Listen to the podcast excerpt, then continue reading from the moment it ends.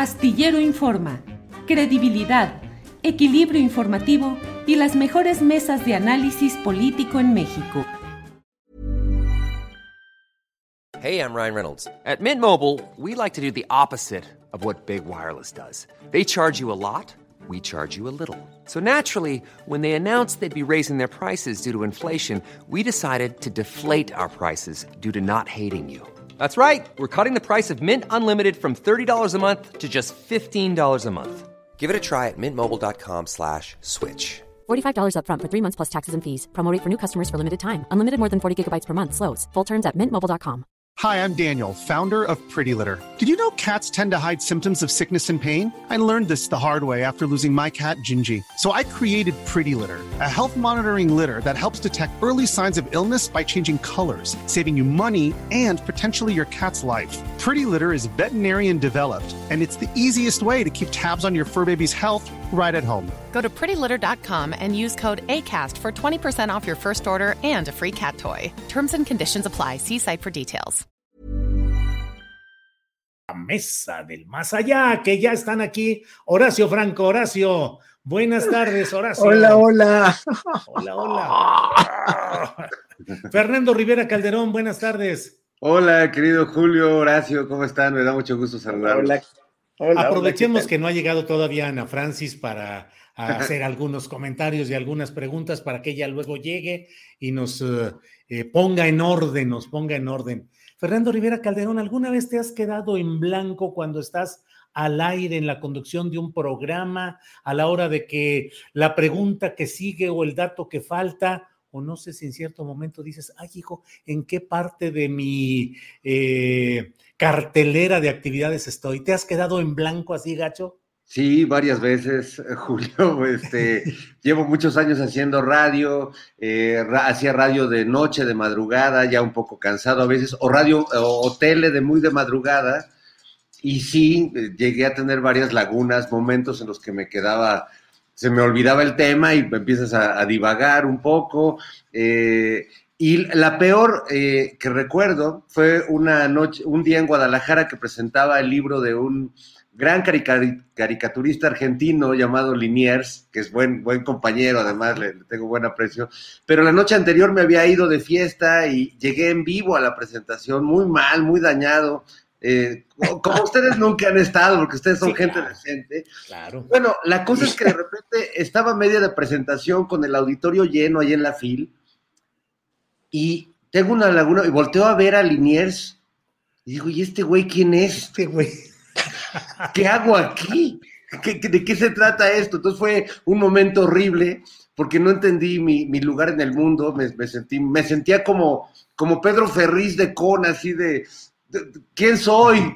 ¿De dónde vengo? ¿A dónde voy? No Ajá. sirvo para nada. Ándale, ándale. Horacio Franco, pues la música tiene secuencia, partitura, regulación, pero ¿alguna vez te has quedado de que vas avanzando en el proceso musical y te quedas atorado y no sabes exactamente qué hacer? No, nunca. No. No, mira, la música es como estar al borde del... Tocar un concierto es como estar al borde de un precipicio, ¿no? Entonces, es de veras esas... O te, estás cuidándote demasiado para no caerte. Si te caes, pues ya te fregaste.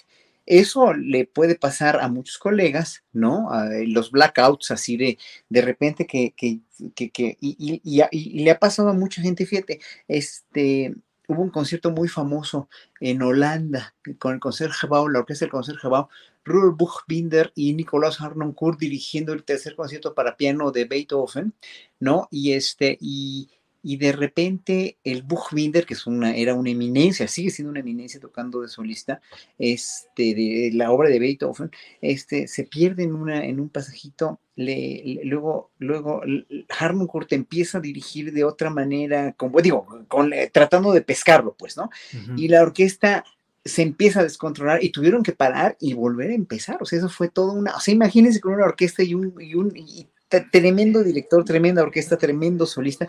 Así pasó, pero son accidentes muy raros, de veras muy, porque, pero, bueno, a mí por fortuna nunca me ha pasado porque yo siempre he tratado de, o sea, yo, yo soy muy rápido de reacción muy, muy rápido. Y entonces encuentro rápido, si en un momento dado se me llegaron a olvidar o me empezar a olvidar un pasajito, sas lo lío con otro improviso para no, para no caer y le sigo, o sea, no se nota pero nunca me ha pasado que me he quedado así en blanco para nada, ¿eh? jamás, porque siempre, además, siempre he estudiado muy bien. Y para mí el buen estudio así responsabilizado, pues es el éxito para que no te pongas nervioso y no la cagues. Y no como a otros les pasa que, en la fiesta se... Oye, Horacio, una pregunta. Sí, sí, ya se fue. no huyas, cobarde. Viene por la revancha. ¿eh? No huyas, cobarde. No huyas, cobarde. Horacio, eh, es una pregunta que seguramente va a ser tonta, pero dicen que bueno, hay que preguntar. El fraseo, el ritmo de la música, te va llevando a la secuencia que a la secuencia inmediata y por tanto es difícil perder la continuidad o no es así.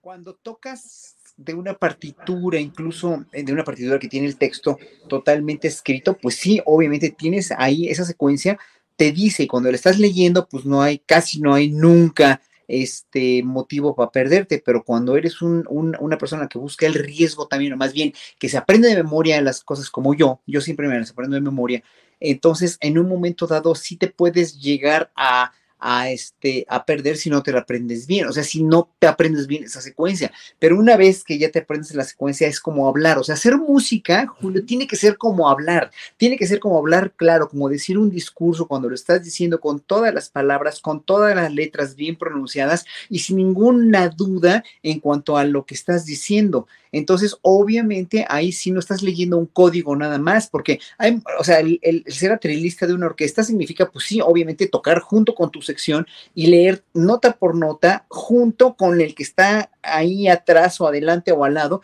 y entonces ahí tienes que hacer una colectividad, pero cuando estás tocando tú solo y estás diciendo un discurso, que lo, dicen también las orquestas a través de su director, cuando estás tocando solo, sí tienes que, tener muy en cuenta que ese discurso lo tienes que echar y vomitar como si estuvieras hablando precisamente un discurso, porque la música eh, instrumental, no, no es nada más música bonita y linda que le sale al compositor. No, no, no. En todo Occidente, la música occidental, sobre todo en el Renacimiento, en el Barroco, en el Clasicismo y en el Romanticismo, viene, emana profunda y directamente de la poética y de la literatura. No hay música instrumental sin literatura, sin texto.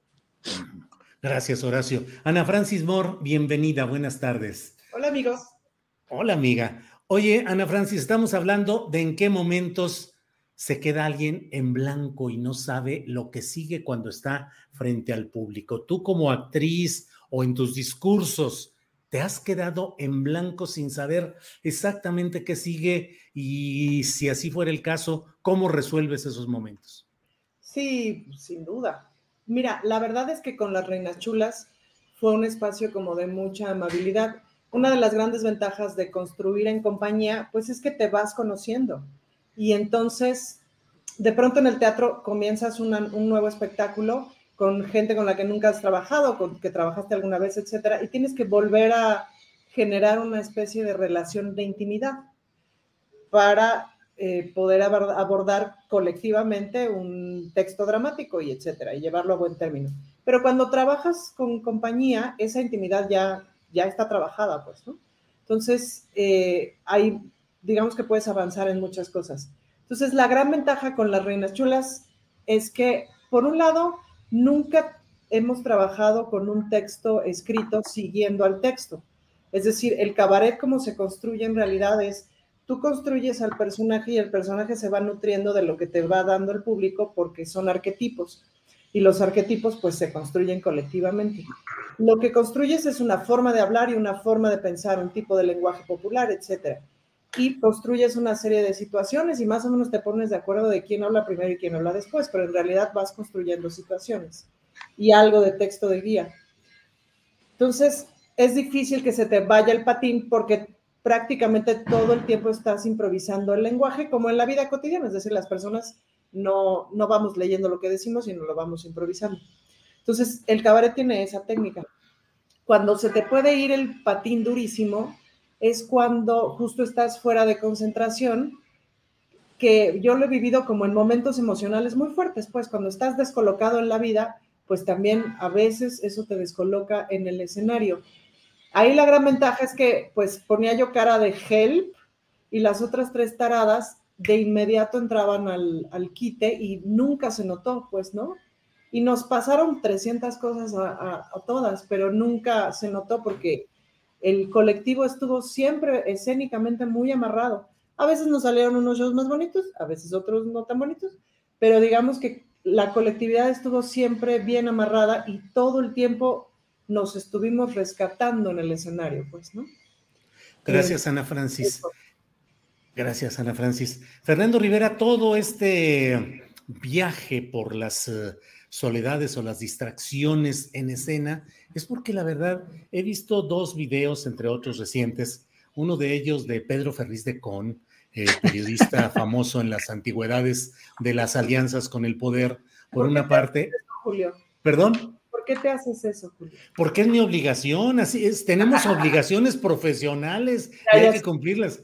Y otra de Gilberto Lozano, de Frena, y creo que son, aunque parezca una aberración, son vacuidades plenas muy bien llenadas, o sea, hay una vacuidad en el argumento, en la exposición, pero me queda la sensación, no sé qué opinas tú, Fernando Rivera, de que como que se van quedando fuera del libreto, como que se quedan fuera de la argumentación, como que no tiene secuencia lo que están diciendo, y de pronto uno de ellos eh, invocando, diciendo, si seguimos así, Estamos vencidos en 2024, no tenemos nada, la gente no nos hace caso, no convocamos y no hay nadie, hacemos eh, llamamientos y no hay nadie. Y dice, lo que tiene Morena es que tiene esto, esto, esto, y dice, y al pueblo. Dice, claro, a eso le llaman populismo, tienen al pueblo y a eso le llaman populismo, pero ese pueblo, el pueblo que sigue a López Obrador, no está capacitado para decidir el futuro de nuestra nación.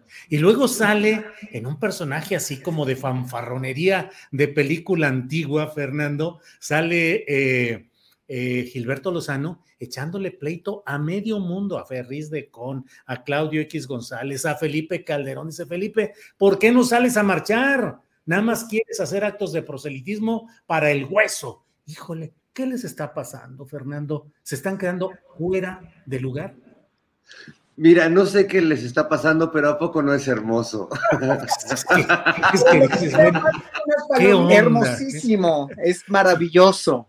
Es muy hermoso. Mira, tienes razón, son vacuidades llenas, son, están plenos, llenos de vacío, pletóricos de, de esa frivolidad, de esa vacuidad, de esa eh, falta total de conexión con la realidad pero a la vez son como almas gemelas y yo lamento mucho que se estén distanciando porque eh, de veras podría ser parte del mismo club. Eh, yo veo a Ferriz y me acuerdo mucho, ¿se acuerdan de ese personaje de los pitufos que era Gargamel que decía, odio a los pitufos? es, este... Es, es con ya, es, odio a los chairufos, pero a la vez los odia o, o nos odia, pero reconoce, dice, el único que sabe lo que está haciendo es López Obrador. Pero lo odio, pero somos unos idiotas que no estamos haciendo nada.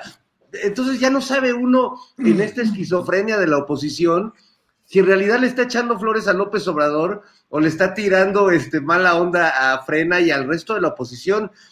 A mí me, causa un perverso placer esto porque la verdad es que es tan triste cómo no han logrado articular un discurso, cómo no han logrado encontrar un candidato, teniendo todo lo que para ellos es suficiente para hacer lo que se les dé la gana, que es dinero, y no poder contra esa voluntad popular que no se mueve en las encuestas, que no se mueve la aprobación del presidente, híjole, pues los está yendo, los está haciendo enfrentarse entre ellos y pues va a ser un, todo un espectáculo. Así como va a ser todo un espectáculo ver, ver este, este fin de semana a los morenistas enfrentarse entre ellos, pero esa es otra historia. Este, la, historia de, digamos que de Frena, de, de Ferriz de Con y todos ellos, es digna como para que le escriba Miguel León Portilla en un este, capítulo eh, que dé continuidad a la visión de los vencidos. Así es, así es. Bien, Fernando. Horacio Franco, ¿cómo ves? Eh, hay quienes incluso en el chat dicen, ¿para qué se detienen en esas cosas? ¿Para qué les dan presencia o tribuna? Pero creo que la argumentación política que dan, es decir, de reconocer que no la están armando y que López Obrador es el único que tiene una línea definida y que va sobre planes y programas concretos y además ese esa expresión tan clasista de Ferriz de Con, de que el pueblo que sigue a López Obrador no está capacitado para tomar las decisiones de nuestro país. ¿Qué opinas de todo ello, Horacio? No, bueno, ¿para qué, para qué darles importancia o para qué hablar de ellos? Es que, es que si no, pues no tenemos nada de qué hablar más. Y si de por sí nos dicen que somos unos paleros, ¿no? Yo estoy aquí palero, palero, lero, lero, lero, para hacerles lero, lero a todos ellos.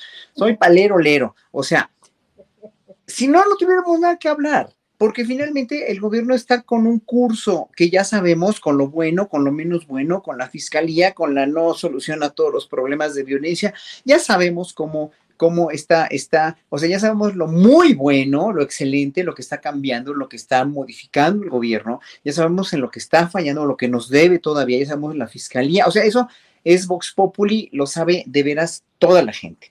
Pero eh, como esta gente se va por los extremos tan febriles, tan total y absolutamente enfermizos, con tanto odio, pero además sin argumentos, pero además pueriles, pero además tontos, como esto, o sea, yo cuando vi a Berrice con diciendo eso de que eh, solamente la clase media es la que es capaz ¿no? La que es capaz de poder opinar y salir adelante. O sea, dices, es que de veras esto ya ni don Porfirio, o sea, ya ni en tiempos de, ya ni en tiempos de, no, no, no, o sea, ya, ya en ningún lado, o sea, este señor llegó a límites verdaderamente, verdaderamente ya no pueriles, sino verdaderamente risibles, eh, este, ya del paroxismo de la estupidez, que me perdone, pero pues obviamente alguien que piensa que el pueblo es tonto, como dice el presidente todos los días, tonto es el que piensa que el, que, que el pueblo es tonto.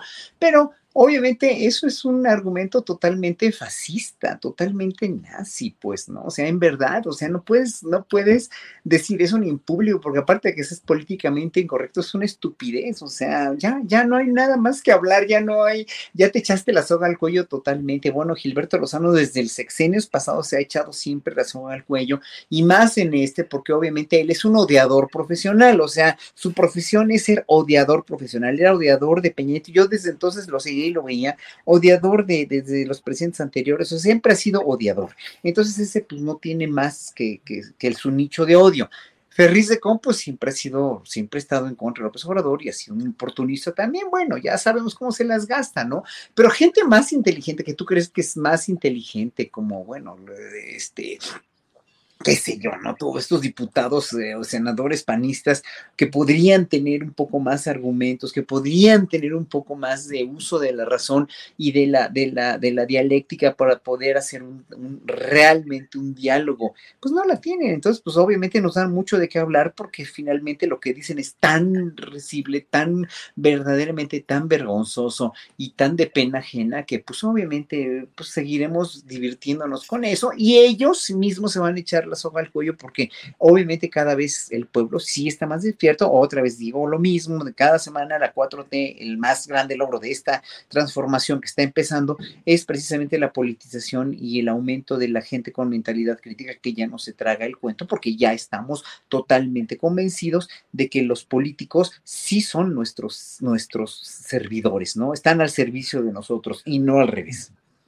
Gracias, Horacio. Ana Francis, pues eh, eh, la farsa política o frente a qué estamos está lo que hemos mencionado de estos videos de Ferriz de Con y de Gilberto Lozano, y todos los días tenemos noticias. Vi el otro día que Demetrio Sodi se propone como candidato presidencial del PRD por Va por México, y la verdad yo digo, bueno, qué? ¿No hay más eh, nombres? ¿No hay más eh, aspirantes? ¿Cómo ves todo esto, Ana Francia? Bueno, lo más bonito de Demetrio Sodi es que decían, el tío de Talía. pues sí. Eso es muy bonito. Yo veo varias cosas. Me parece que estamos, por un lado, como en el clásico capítulo o, en, en la clásica historia del traje del emperador. Hay toda una generación y toda una élite que creyó que vivía de, o sea, que representaba una serie de cosas que en realidad no representan. Em, desde lo mínimo, es decir, si tú fundas una empresa de medicamentos para venderle al gobierno y le vendes al gobierno y de eso haces tu empresa a sobreprecios, etcétera, no hay competencia, no hay no sé qué. Entonces, a la hora que te quitan eso y quieres hacer competencia, pues no sabes cómo hacer competencia porque nunca la hiciste. Entonces, tu empresa se muere en 3, 2, 1. Bueno, lo mismo pasa con los programas, con los medios, con revistas, este, con, o sea, pienso en Nexos, todas estas revistas que, claro, pues si les compraban mes con mes para todas las bibliotecas del país, pues ya con eso, Julio. Pero si te dejan de comprar, porque resulta que nadie te lee, entonces, ¿cómo sobrevives? O te, te, quitan tu programa porque resulta que nadie te ve, que nadie te escucha, pues entonces, ¿con qué sobrevives? Y claro, cuando has, cuando vienes de la cultura del trabajo, del logro, de no sé qué, sobre todo en estos 30, 40 años que ha sido tan difícil lograr las mínimas cosas o conseguir perseguir la chuleta, pues quienes están acostumbrados a transmitir desde la sala de su casa, como los cuatro aquí presentes, pues ahora sí que si vemos pingüinos, o sea, no, no, no decimos frío hasta no ver los pingüinos. Pero para esta banda que tuvo siempre las mejores condiciones, choferes, no sé qué, ¿se acuerdan ustedes de esta imagen de cuando tronaron Ferriz de Con con Carmen Aristegui, con Javier Solórzano? Me acuerdo mucho de cómo salieron de, de, la, de la radiodifusora y él venía muy acá, muy, ¿no? O sea, muy, pues muy entero porque ganó, pues, ¿no? Esta generación se está cayendo, esta generación de machines todopoderosos, pues se está cayendo, ya no pueden más y están dando patadas de ahogado y cumplen con todas las palomitas, ¿no? Pues no Ferris tuvo un montón de escándalos, creo que hasta una llamada le, por ahí se roló de, de un escándalo con una, con una señora que era su amante y no sé qué, no, o sea, todos, así palomita, palomita, palomita, palomita, a, a, lo que tiene que hacer un machín de 70 años para verse ridículo, vámonos. Y sí. cumple con todos. Hay que reconocerle una cosa a los de frena, que sí me parece importante, que es que marchan. Uh -huh. Ellos sí marchan y toman las calles. Las toman como se puede, ¿no? Es decir, uh -huh. el otro día justo me tocó ver una marcha de frena desde mi oficina ahí en el Zócalo, y entonces venían sobre una camioneta tres personas de tez blanca gritándole al presidente hasta de lo que se iba a morir. Y abajo caminando venían un montón de personas de tez morena y uno que otra persona blanca. Eso me llamó la atención. No quiero sacar conclusiones, eh, pero eso me llamó la atención. Y digamos que el entusiasmo de la gente que seguía era básicamente el de las personas blancas estaban muy entusiastas insultando al presidente y el resto de las personas pues venían cargando que su cartulina, que su, ¿no? No eran muchas tampoco, pero marchan. Eh, algo piensan que tienen que, que hacer a, a, la hora de tomar las calles y tal. Y también es muy interesante esta idea de qué es la clase media para Ferris de Con, porque él ha ganado muchísimo dinero, Julio. Sí. Eso no es clase media. Uh -huh. Este, eso no es clase media, pues, ¿no? Entonces, claro. no sé a quién está hablando. Pues. Gracias, Ana Francis. Fernando Rivera Calderón, ya que usted invocó el tema del Coliseo, de las luchas uh, grecorromanas que vienen mañana y pasado en Morena, cuando se deben realizar las convenciones distritales en las cuales van a llegar a votar solamente sin deliberación por eh, candidatos a consejeros distritales en medio de señalamientos en diferentes partes del país de que hay maniobras de acarreo, compra de votos, políticos eh, caciquiles, gobernadores, presidentes municipales, financiando y aceitando estructuras para que vayan a afiliarse quienes no lo estén y quienes ya lo estén para que vayan a votar por determinados candidatos. ¿Cómo ve usted esa batalla campal a dos de tres caídas, Fernando Rivera Calderón? Pues es una batalla muy importante y es eh, un verdadero desafío para Morena y para los que realmente están interesados en que este partido sea más eh, este proyecto de transformación que un, que un partido político como lo hemos entendido las últimas décadas en este país. La lucha está fuerte. Eh, yo creo que aquí Ana lo, sabe y, y, nos va a decir una parte porque obviamente pues, pues, pues diputada, ¿verdad? Este, no nos va a poder contar toda la película, pero lo que estamos viendo pues yo creo que sí es una lucha, porque si vieron que el presidente dijo, bueno, la gente corrupta no es de izquierda, pues sí, me, me, queda clara esa, esa precisión, pero mucha gente que no es de izquierda ya está en Morena, está, se ha colado de muchas formas. Eh, finalmente es un partido que, que, está muy abierto, que tiene esta apertura de recibir a todo el mundo, pero también ya con el interés político en medio y con las elecciones en, en, en puerta, pues bueno, creo que hay que cuidar demasiado y no creo que se vayan a dar abasto. Y sí creo que pues más allá del decadente, lamentable y patético espectáculo que nos está dando una oposición que se está dando por derrotada antes de dar la pelea, eh, aquí sí está una pelea que vale mucho más la pena seguir de cerca, porque este, más allá de que esté el piso parejo no, como dice Marcelo Ebrard, eh, van a estar buenos los trancazos y lo que se vaya definiendo a partir de de, los, de la elección de los consejeros, pues va a marcar mucho también cómo, cómo se vayan definiendo las cosas más adelante. Este, pero bueno, en, en, realidad lo que nos debería preocupar a todos es este, las ocho columnas de hoy son la foto de Monreal con Silvana Aureoles, sí, que sí, es sí. la pareja ganadora de la semana, sin duda, este, Julio. Sí, sí, sí, para, para enmarcarla. Ahí está una declaración de principios políticos. Horacio Franco, Mm, ¿Qué, ¿Cómo ves este, estas elecciones distritales, convenciones distritales de Morena, sea uno o no militante o afiliado del partido? Lo cierto es que es la expresión de un movimiento social en el cual sí hemos convergido muchos, aunque no tengamos credencial partidista, pero es la expresión de un movimiento social que lleva eh, pues desde el desafuero luchando por mantener una línea política y una búsqueda de la regeneración nacional. Y es el partido dominante hoy de la política nacional. Por eso es de interés público lo que pasa adentro de Morena.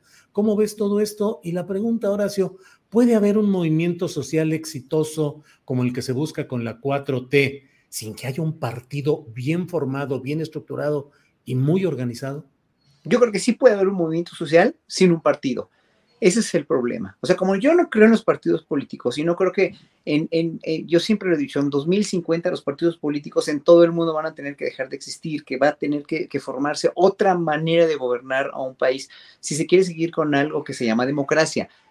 ¿Cómo? No lo sé, ¿no? Tan, como tampoco sabe el presidente cómo es su sistema económico, ¿no? Porque no es ni neoliberalismo, pero tiene muchos dejos de, o tiene muchos dejos de, de, de, un, de un socialismo bien llevado a cabo con los programas sociales, que no populismo, que, etcétera, etcétera. O sea, eh, la cuestión de, a, a dónde va el mundo, no sabemos, pero yo creo que López Obrador es uno de los primeros en cuestionar eso y en ponerlo en práctica, hacia dónde va el mundo y cómo. Es así que, bueno, él, tiene críticas tanto para cualquier sistema económico como para cualquier sistema político, para el mismo partido que él fundó, pero que él se queda afuera. Y hay cosas que son demasiado incongruentes en un partido como Morena. Digo, lo vimos antier con el secretario de Gobernación cuando, cuando en Chihuahua, pues le echa, le echa este, carrilla a, un militante de, no me acuerdo quién fue que ganó las elecciones y que, y que dice que hubo fraude dentro de Morena, ¿no? En, en, en, el mismo Chihuahua. Ya que lo diga el secretario de Gobernación, no, a mí me parece, no es que sea serio ni que sea, pero sí es relevante, o sea, sí, sí, o sea, sí significan focos rojos, ¿no? Que un secretario de Gobernación que pertenece a este movimiento y que está tan cerca del presidente, que, que esté ventilando esto, quiere decir, bueno, pueden tomarse como dos acepciones. Una, que la vida pública es cada vez más pública o que en verdad en Morena pues sí se cometen fraudes y sí está mal la, la cuestión de la de, de, de, toda esta de toda esta eh, eh, todo este engranaje donde hay gente que se ha metido que no tiene nada que hacer ahí pero que tenía que estar ahí para poder hacer un movimiento y un partido político. Entonces yo lo único que, que, que, que, desearía evitar es que Morena se convierta en un partido político tradicional que, esté girando en ese círculo vicioso de todos los partidos políticos, sin excepción en este país, que han sido todos llamaradas de petate o, han sido partidos hegemónicos a la mala o han sido dictaduras o han sido corruptos con cara de, de, de buenas gentes como el PAN, ¿no? O sea, diciendo que son muy rectos y muy correctos y pues finalmente no, o sea, todos los partidos tienen cola que les pisen, o sea, y ya, pues el epítome de esto, pues es la foto famosa de Monreal con Aurelio Esconejo, donde dices, bueno, pues ¿dónde estamos parados, no? O sea, ¿es hacer política en verdad o es qué? O sea, yo quiero que me expliquen dónde está el pundonor, la decencia, la memoria histórica y sobre todo, pues en la actualidad, cómo vas a, a, este, a tener relación y a tomarte una foto tan sonriente con alguien que está totalmente allí avasalladoramente patrocinando a un medio como Latinos que está, que es un medio golpista, ¿no? Entonces, obviamente, pues no, o sea, no, no, no es que estés bien con, no se puede estar bien con Dios y con el diablo, y eso es una de las grandes este, virtudes de la política, pero tienes que tener mucho cuidado para, para qué lado te vas y qué, qué vas a hacer con todo tu acervo político, como lo tiene Monreal, o sea, nadie duda del acervo político que tiene, pero las acciones que vemos o que le vemos y los dichos que tiene es que no, o sea, sí, sí, sí navega con unos dichos de muy buen político, pero no le crees, ¿no? Ese es el problema, o sea, ¿a quién le vamos a creer? Claro.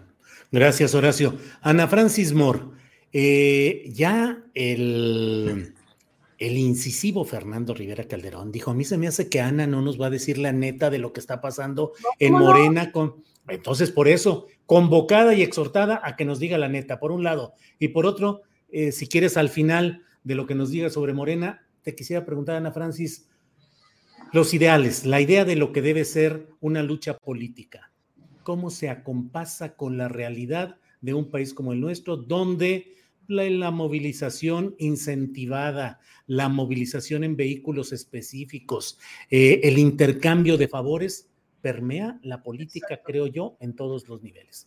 Eh, hay, es decir, hay distancias y diferencias. Y les pongo un ejemplo. El otro día estoy en un partido de fútbol de la Liga Interculoacanes allá cerquita de Tláhuac, donde hacen frontera este, Xochimilco y Coyoacán, en una cancha de fútbol. Y entonces hay unas comunidades purépechas asentadas ahí. Eh, y entonces me buscan y lo que me están pidiendo es de qué manera podemos lograr que por lo menos en la cancha pongan un baño en donde incluso haya una regadera o algo así, para que ellos puedan entrar a ese baño y no tengan que ir a cuadra y media, que es a donde van al baño, y, este, y ellos proponen construir el baño, que nosotras consigamos los materiales, etcétera. Todo bien hasta ahí, esa es una gestión que hay que hacer, pero imagínate el grado de precariedad que lo que están pidiendo, Julio, es un baño para, para 11 familias. La alcaldía los ha traído de aquí para allá, de allá para acá, este, no hay como una solución permanente para que tengan un acceso a una vivienda. Hey, I'm Ryan Reynolds. At Mint Mobile, we like to do the opposite of what Big Wireless does. They charge you a lot. We charge you a little. So naturally, when they announced they'd be raising their prices due to inflation, we decided to deflate our prices due to not hating you. That's right. We're cutting the price of Mint Unlimited from $30 a month to just $15 a month. Give it a try at mintmobile.com slash switch. $45 upfront for three months plus taxes and fees. Promo for new customers for limited time. Unlimited more than 40 gigabytes per month. Slows. Full terms at mintmobile.com. Hey, it's Ryan Reynolds, and I'm here with Keith, co-star of my upcoming film, If, only in theaters May 17th. Do you want to tell people the big news? All right, I'll do. Sign up now and you'll get unlimited for $15 a month in six months of Paramount Plus Essential Plan on us. Mintmobile.com slash switch. Upfront payment of $45 equivalent to $15 per month. Unlimited over 40 gigabytes per month. Face lower speeds. Videos at 480p. Active Mint customers by 531.24 get six months of Paramount Plus Essential Plan. Auto renews after six months. Offer ends May 31st, 2024. Separate Paramount Plus registration required. Terms and conditions apply if rated PG. Entonces, bueno, habrá que buscar eso. Pero de las primeras cosas que me dicen es, todos tenemos credencial para votar, pues, ¿no? Porque ese es como un intercambio que ya se, se maneja, pues, ¿no?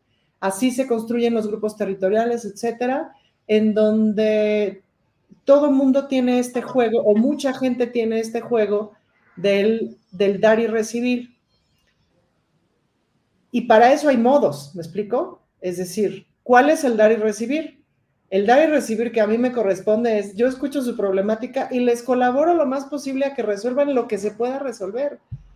Y si algún día me relijo, me voy a elección popular, lo que sea, pues ojalá voten por mí, ¿me explico? Pero, pero no tiene que estar, ahora sí que no es condicionado, no tiene que estar condicionado. Pues, Tenemos una, una historia así de muchísimos años en donde todo ha sido condicionado. Entonces hay toda una estructura montada, nos guste o no, de grupos territoriales que eh, se te acercan además todo el tiempo y te dicen, diputada, yo le llevo 300 votos, ¿no? Y pues obviamente digo, ¿qué te digo? Yo obviamente digo, no, muchas gracias. Em, y mi camino es otro, pues, ¿no? Pero eso está pasando todo el tiempo. Y lo que sí ves es que esa banda tiene condiciones de mucha precariedad. Entonces, por un lado me parece que corresponde, como, como decía Andrés Manuel en la campaña, pues lo que les ofrezcan, agárrenlo, pues, ¿no? Pero pues a la hora del voto, el voto es secreto. Por supuesto que sigue habiendo esas prácticas, no en Morena, en el país, punto. Y Morena es parte del país. Em, y esas prácticas tienen, digamos, como distintos tonos. O sea, una cosa es, hay una movilización en el Zócalo y los compañeros de Milpalta quieren venir pues van con el diputado y le dicen, pónganos los camiones, no sea culebra. Y se los ponen. ¿Me explico? Esa es una cosa, porque en efecto para los de Milpalta llegar al Zócalo, pues es un tema. Em, y otra cosa muy distinta es andar buscando gente a la cual le vas a dar 200 varos para llevar a una movilización. Entonces, sí son cosas distintas, pero en ambas cosas, un diputado pone camiones, ¿me explico?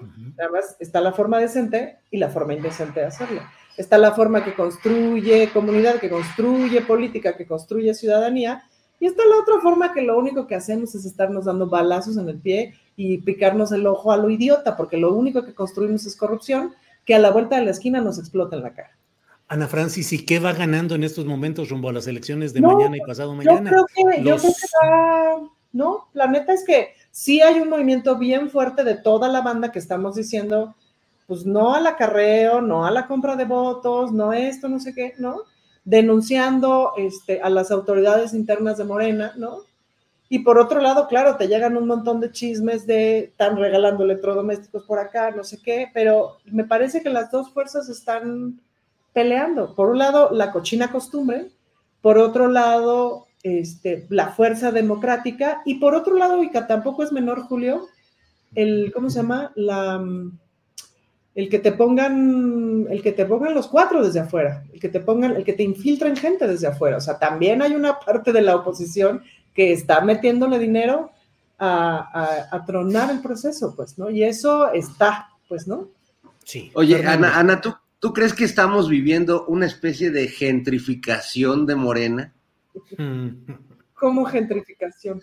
Sí, o sea que realmente como, como pasa en, Coyoacán, que dejan la fachada de las viejas casonas y adentro construyen un montón de cuartitos para venderlos baratos, este, o sea, como que a través de la, de esta gran fachada que tiene Morena ante muchos ciudadanos, pues se suben un montón eh, literalmente a intentar rematar eh, esos espacios, ¿no? Yo te diría que no, yo te diría que es más complejo que eso y que hay de todo. El otro día, justo platicando con no me acuerdo quién, le decía yo, hay tres compañeras del PRI, del Congreso de la Ciudad de México, que a mí me encantaría que se pasaran a Morena, que no sé qué hacen del PRI, pues, ¿no? Entonces, ¿eso qué se llama? ¿Chapulineo o se llama? Me explico porque me parece que su proyecto político tiene más que ver con lo que se está haciendo acá y allá no tienen la libertad que sí se tiene acá, pues, ¿no? ¿A poco chapulineo patriótico? No sé si es chapulineo patriótico o cómo hacemos, Julio, en esas cosas. O sea, Patricia Mercado, ¿tú entiendes que está en Movimiento Ciudadano?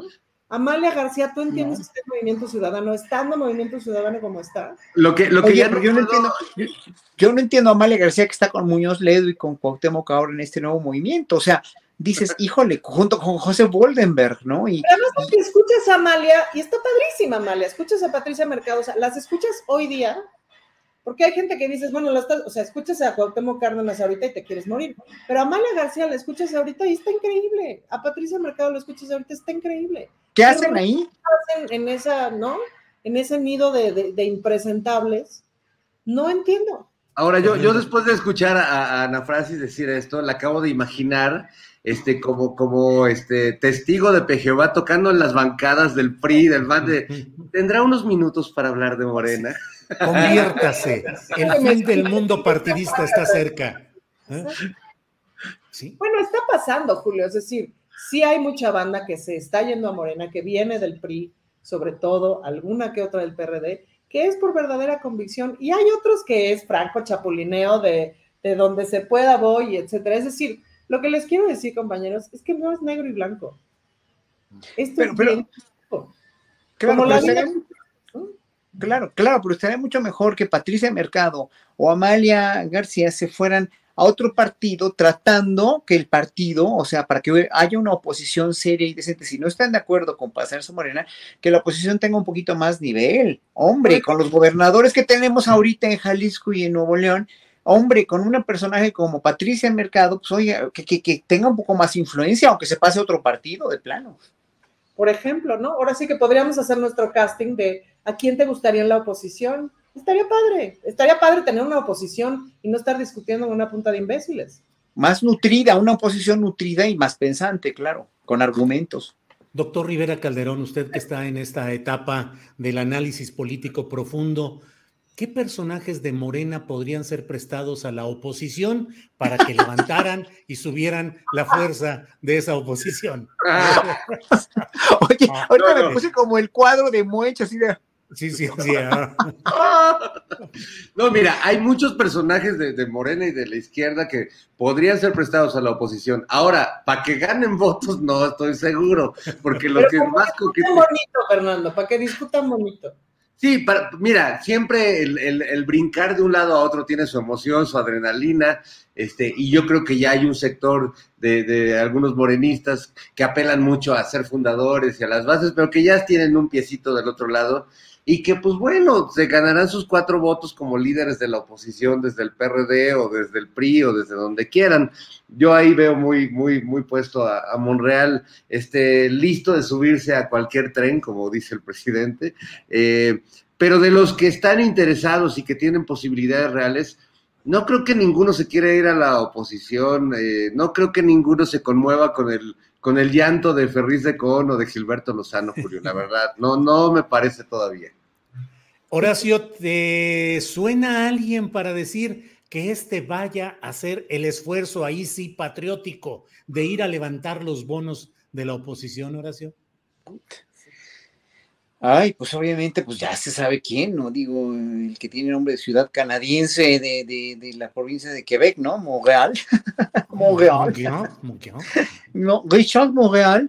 Este, pues bueno, obviamente él ya está con un pie o en el PRD o, no sé dónde, ¿no? Digo, obviamente, pero, pero, pero pues había, había, habrá muchos, ¿no? Que, que podrían ayudarle a la oposición a tener, a tener una buena, o sea, ese no es el problema, porque hay muchos morenistas que en verdad, bueno, el mismo Gibran, ¿no? Que está con Monreal, ¿no? Él, podría ser también un excelente, excelente papel en otro partido. Además, él tiene una ideología política muy de izquierda, aparentemente, ¿no? Y es un chavo muy inteligente. La cuestión es que ya no está encajando ahí tan fácil y ya está diciendo que hay, ya hay mucha decepción eh, de los votantes o del pueblo con López Obrador, lo cual yo personalmente no lo creo, porque habrá decepción en partes o por muchas, muchas cuestiones, o por varias cuestiones, no muchas, pero varias cuestiones de que, que, no se están arreglando en México todavía, pero que haya una, una, percepción así de que López Obrador se está cayendo, eh, pues obviamente no, sabemos que no, pero bueno, estará, estará él, ¿no? Y estarán,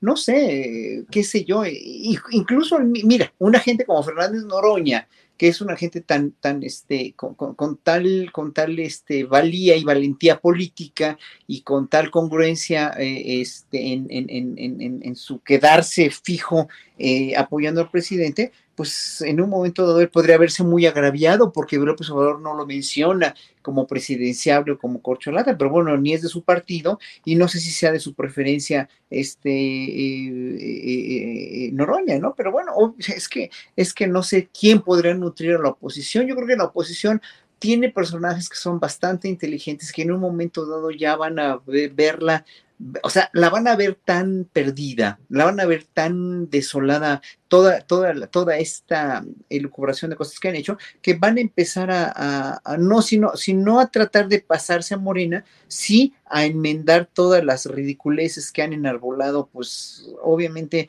eh, en, todas estas este, obras de teatro, eh, Julián Rementería, gente como Rementería y ellos, a menos que de veras quieran pasar a la historia, ya no como traidores a la patria, pero como verdaderamente gente que nunca, que nunca tuvo una ideología política que quiso vender al país, ¿no? Entonces, obviamente, es, van, van, a, van, a, acabar siendo como los, los nazis cuando ya llegaron los, las tropas aliadas en 1944, 45 que dijeron, no, pues es que sí la cagamos, ¿verdad? Pues ya que estaban los juicios de Nuremberg y a toda la gente, no, es que sí la regamos, perdón, la cagamos y la cagamos, pues sí, obviamente la cagaron y, hasta se van a dar cuenta hasta mucho después. Digo, obviamente ya no hablemos de un bufón como, como Gabriel Cuadri, que está como tendencia en Twitter con todo lo que ha dicho que va a vender Pemex y todo esto, pero no, estoy hablando de políticos serios, no de gente improvisada.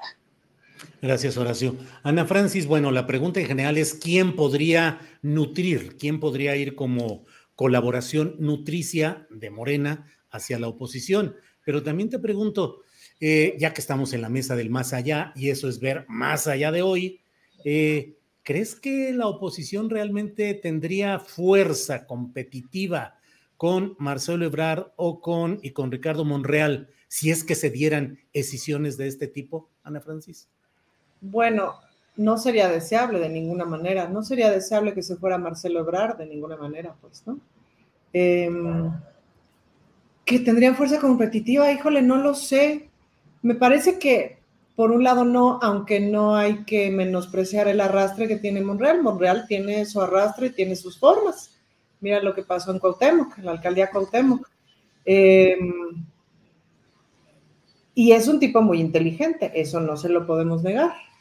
Y tiene su cosa maquiavélica y tortuosa. Sin duda sería el más listo de la cuadra ahí dentro, bueno, claro, por mucho. Y sin duda que les podría aumentar un poquito el voto. Puede ser, no lo sé, quién sabe, a lo mejor se da más bien el rencor de la chairiza y al contrario, ¿sabes? Por traidor, vámonos, vete solo, por come solo, diría Marisol Gacé. Em, y pienso que lo mismo podría pasar con Ebrard, aunque siento que Ebrard ha demostrado que es relativamente cómodo para los empresarios, ¿no? Y para una parte de la clase media, eh, y creo que ahí radica buena parte de su fuerza, aunque lo popular pues todavía le, todavía le cuesta. Probablemente le podría subir unos puntitos a la oposición, pero difícilmente, es decir, o sería un candidato que ya le guste a esa oposición, digamos, que ya le guste a buena parte de esos grupos, pero no sé qué tanto le suba, ¿no? Y sí sería un golpe horroroso para la, para, para la cuarta transformación quebrarse fuera, sería horrible, ¿no? De Monreal no quiero opinar qué pasaría si se fuera, sería una traición horrible, pero ¡ay, qué ganas! Qué ganas, qué ganas con todo eso, Ana Francis. Bien, Fernando Rivera Calderón, pues ya me quedé como estábamos hablando hace rato en blanco, ya no sé qué es lo que iba a preguntar, así es que tienes tú que entrar a, salvar la escena. No, eh, dentro de lo que estamos hablando de estas posibilidades de intercambios de grupos y de pasar de un lado a otro, em, ¿cómo ves la reacción de Marcelo Ebrar, la no reacción ante el coscorrón que le dio el presidente al hablar? De que decir que no hay piso parejo es menospreciar a la gente. ¿Coscorrón a Ebrar? Tu, eh, tu micrófono, Fernando. Eh, él no lo siente así, eh, él, es la ventaja de tener... Sí, bueno, pues, este, yo, yo creo que él diría, bueno, pues a mí, yo, yo, a mí el presidente no me ha regañado, ni, ni, me ha levantado la mano, ni, me ve bonito cuando me lo encuentro. No, pues no le el presidente yo creo que este, no le ha hecho muchas cosas a Marcelo que Marcelo esperaría que sucedieran con él. Eh, y bueno, por otro lado, también por eso Marcelo tiene a, su equipo y a la gente que ya ha, echado los dados a favor de, de él pues para expresarse y que Marcelo pueda decir, no, yo no fui, yo, este, yo, ¿cómo creen que voy a meterle ruido a todo esto? Eh, ahora, yo creo que, realmente sí está parejo el piso, o sea, me, me, sorprende, ahora sí que me extraña que siendo araña y que estando más cerca del, eh, tan cerca del presidente como lo están, eh, quieran sembrar como que al que tenemos enfrente es a López Portillo o a cualquiera de los presidentes periodistas que nombraban a su, a su tapado. Yo creo que aquí pues las cosas están más o menos claras en términos de preferencias políticas. Creo que hay una competencia muy interesante eh, entre Marcelo y, y, Claudia que se tendrá que dar con argumentos, con ideas, con propuestas, porque pues ahora sí que jugando el método Monreal, Marcelo no creo que gane nada, ¿no? Ya tenemos un jugador que es el Neymar de, la selección de Morena peleando la candidatura, que es Monreal, que de todo se tira. Hasta cuando no le pegan, se tira el señor y hace un drama. Eh, yo creo que hay que pelear más bien quién, va a ser el Dani Alves, ¿no? Porque llegar chillando porque no, te, no te pusieron el piso parejo no me parece una buena manera de ganar la contienda. Pues sí, así andan las cosas, Fernando Rivera. Horacio Franco, entre otros de los temas de esta semana, pues. ¿Puedo una, anotación? claro, Ana Francis, por favor. Si quieren mi lectura de género, que siempre estoy muy encantada de darla, híjole, ¿cómo se quejan? Los, o sea, los señores, mucho pedo. Pues, haz, mano, haz, trabaja, haz, búscalo, camínale, búscalo. Fin. Ya escucharon, Fernando. Re patriarcal, re patriarcal, ya. Red patriarcal. Bueno. Horacio Franco, eh, o sea, Ana Francis, ¿ves a los, a los hombres metidos en un esquema patriarcal de la queja? Yo hace rato decía que Ricardo Monreal con su discurso, el de hoy, por ejemplo, como que ya va quedando fuera de lugar en un esquema en el cual dices, bueno, si realmente las cosas están muy mal, pues tienes que buscar otro lugar donde tu discurso ya sea positivo, constructivo y hagas cosas distintas y convoques a la gente a que te escuche y te valore en un sentido de lo que tú vas haciendo. Pero evidentemente, al menos como van las cosas hasta ahorita, Monreal pareciera estar fuera del esquema de la evolución que está teniendo Morena rumbo a 2024. Entonces, ¿por qué no brincar? ¿Por ahí lo ves, Ana Francis? Perdón. Sí, es que justamente la construcción patriarcal hace que te sientas más importante de lo que realmente eres o que eres más relevante de lo que realmente eres. Entonces, tu palabra es la ley, como en la canción, pues, ¿no? Entonces, si le dices a Ferriz de Con o a Monreal, haz un grupo, mano, háblale a la gente, convive con la gente, cotorrea, busquen. Es decir, si hay otros 30 como Ferriz, júntense y hagan algo, ¿me explico? Y hablen con la gente y hablen por lo menos con los de su edificio. Dudo que vivan en un edificio, pero me explico, hablen y vayan hablando con la gente y vayan construyendo y vayan buscando. En vez de estar hociconeando al universo, hagan. Pues no, entonces esta idea de que mi voz.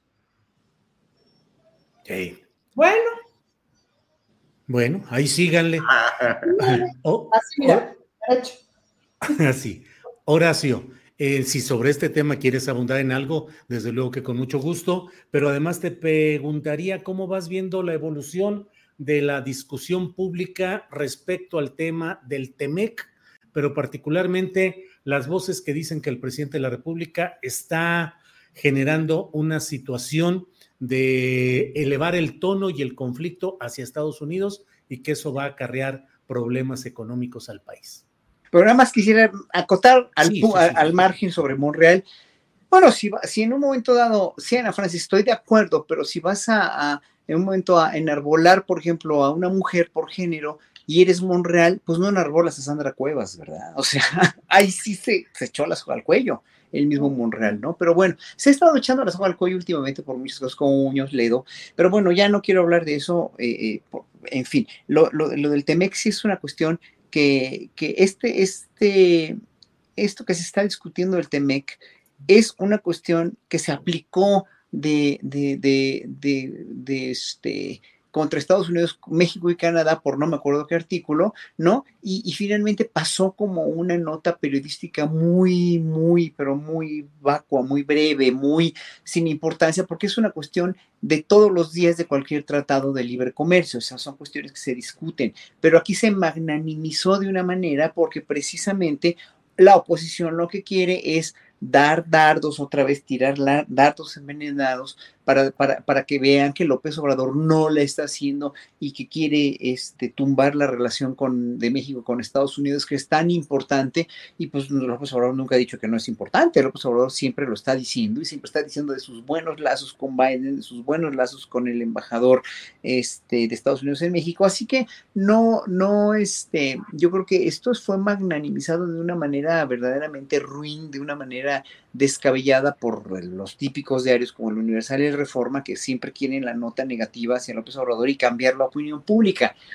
Y nada más es eso, finalmente no va a pasar nada porque ya explicó muy bien López Obrador en la mañanera de ayer cuáles son esos artículos, qué dicen, los leyó, o sea, ahí está, o sea, no se puede interferir, no se puede intervenir la soberanía nacional de México en, en los energéticos. Entonces, no hay más que decir, o sea, López Obrador cada mañana les tapa la boca y esto es, como una cloaca, es como una caja de Pandora que la quiere cerrar y otra vez salen las ratas y las alimañas ponzoñosas a, a vertir otra mentira en, en donde pueden, ¿no? Entonces, ahí no hay otra cosa que hacer más que tener, ser muy impasible, no perder la calma y seguir, este, obviamente que la opinión pública tiene que seguir, evidentemente, conservando la, sí, la mentalidad crítica, pero también pues ir a la fuente realmente que está garantizando una labor ejecutiva que es el poder ejecutivo, que son las mañaneras, que tenemos ahí la información y mucha gente por la, la, de veras, por la maldita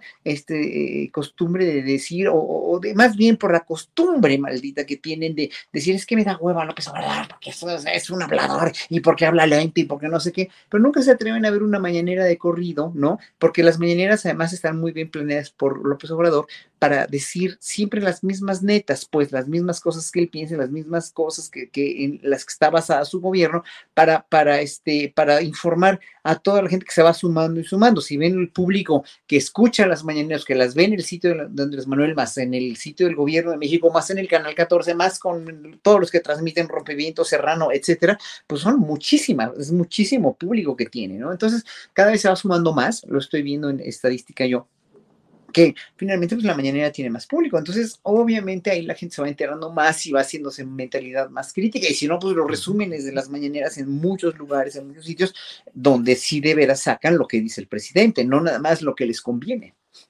Bien, gracias Horacio Franco. Em, Ana Francis, estamos en la parte final antes de despedir al canal 22.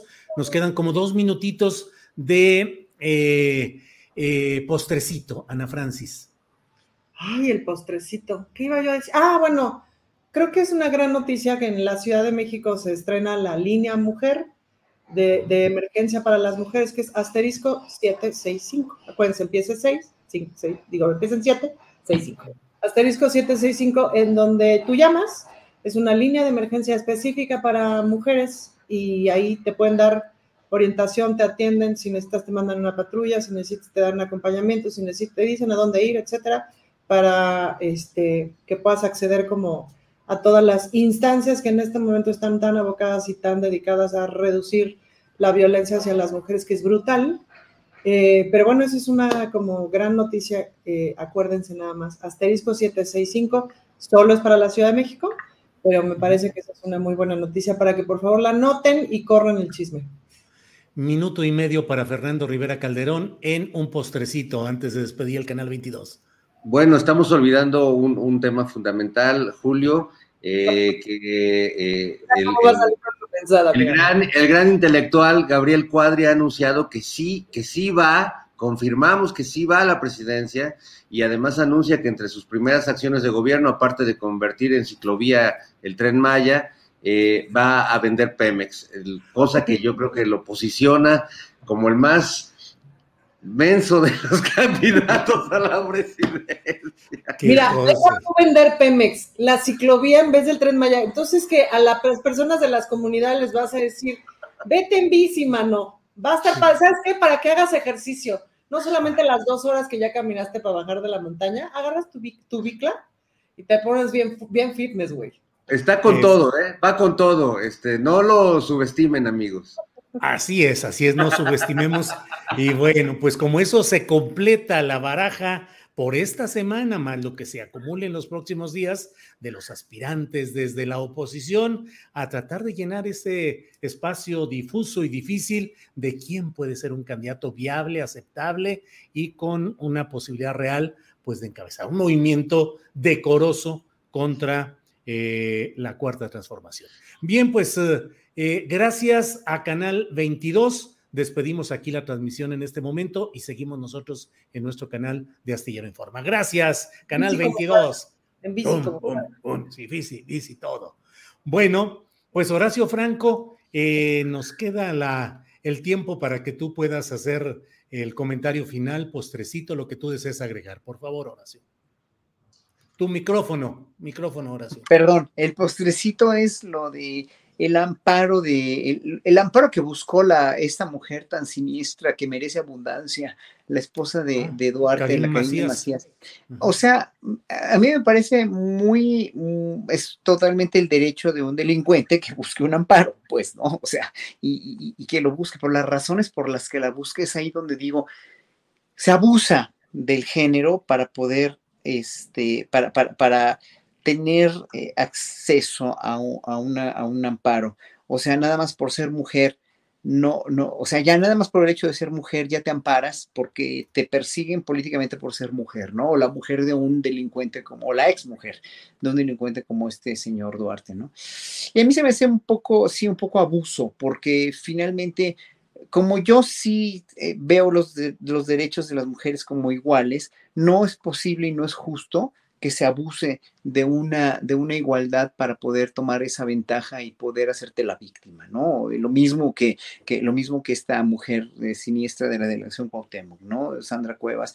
En, fin, yo obviamente para mí como el ser humano es ser humano y me importa si es hombre, mujer o transexual o lo que sea, o no binario o, lo que sea, ¿no? Al rato van, a ver los novenarios también, ¿no? Entonces, finalmente nadie debe abusar por, por, el género para obtener estas cosas, ¿no? O para hacerse la víctima. Finalmente, obviamente, mujeres son víctimas de, de, feminicidios, mujeres como, como esta pobre mujer de, Jalisco, ¿no? No, no me quiero ni acordar del nombre porque de veras cada vez que la veo casi lloro por esta manera en la que fue asesinada, ¿no?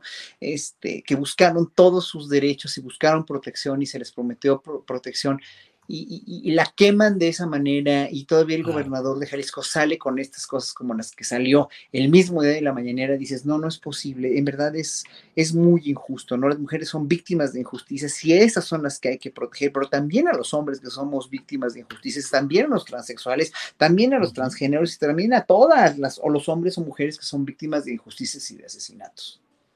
Pues sí, así están las cosas. Eh, Ana Francis, gracias y buenas tardes. Terminamos la mesa del más allá. Tu micrófono. Micrófono, ya. Adiós. Fernando Rivera Calderón, gracias y buenas tardes. Nos vemos, gracias. Hasta pronto, amigos. Horacio, gracias y buenas tardes. Buenas tardes, Ana Francis. Me dijeron por ahí en el chat que te ves hermosísima hoy y concuerdo con ellos. y ya estoy viendo a ponerme mi producto del pelo. buenas tardes. Nos vemos. Buenas tardes. Gracias a todos. Planning for your next trip? Elevate your travel style with Quince. Quince has all the jet setting essentials you'll want for your next getaway, like European linen, premium luggage options, buttery soft Italian leather bags, and so much more. And it's all priced at 50 to 80% less than similar brands. Plus, Quince only works with factories that use safe and ethical manufacturing practices. Pack your bags with high-quality essentials you'll be wearing for vacations to come with Quince. Go to quince.com slash trip for free shipping and 365-day returns. Hold up. What was that? Boring. No flavor. That was as bad as those leftovers you ate all week. Kiki Palmer here, and it's time to say hello to something fresh and guilt-free. Hello Fresh. Jazz up dinner with pecan-crusted chicken or garlic butter shrimp scampi. Now that's music to my mouth. Hello Fresh. Let's get this dinner party started. Discover all the delicious possibilities at hellofresh.com. Para que te enteres del próximo noticiero, suscríbete y dale follow en Apple, Spotify, Amazon Music, Google o donde sea que escuches podcast. Te invitamos a visitar nuestra página julioastillero.com.